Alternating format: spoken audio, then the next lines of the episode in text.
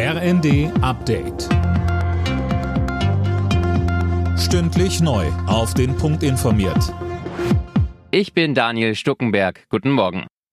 In Potsdam geht die zweite Verhandlungsrunde im Tarifstreit im öffentlichen Dienst weiter. Gestern gab es von den Arbeitgebern kein Angebot. Ob sie heute eins vorlegen, ist fraglich. Beide Seiten liegen weit auseinander. Die Gewerkschaften fordern mindestens 500 Euro mehr im Monat. Das ist nicht umsetzbar, heißt es von Arbeitgeberseite. Gibt es keine Einigung, drohen die Gewerkschaften bereits mit neuen Warnstreiks.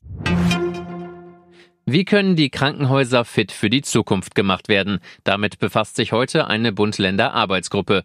Sönke Röhling, Gesundheitsminister Lauterbach, plant ja eine große Reform.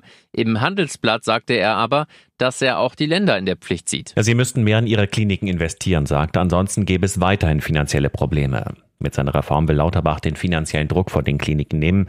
So sollen die Kliniken feste Beträge für Personal und Ausstattung bekommen. Im Gegenzug sollen die Fallpauschalen gesenkt werden, die Kliniken pro Behandlung bekommen. Das soll Anreize schaffen, mehr Patienten zu behandeln. Entscheidungen werden heute nicht erwartet. Lauterbach zeigte sich aber zuversichtlich, das sei ein Auftakt für eine ganze Reihe von Gesprächen, sagte er.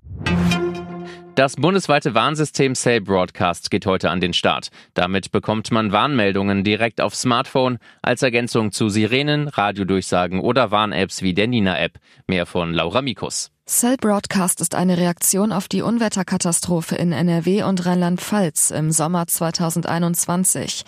Damals waren viele Menschen zu spät gewarnt worden, zahlreiche kamen ums Leben. Das neue System wurde zum Warntag am 8. Dezember jetzt getestet. Eine technische Neuheit ist das Ganze übrigens nicht. In anderen Ländern wie etwa den Niederlanden und Frankreich gibt es ein solches Warnsystem schon länger.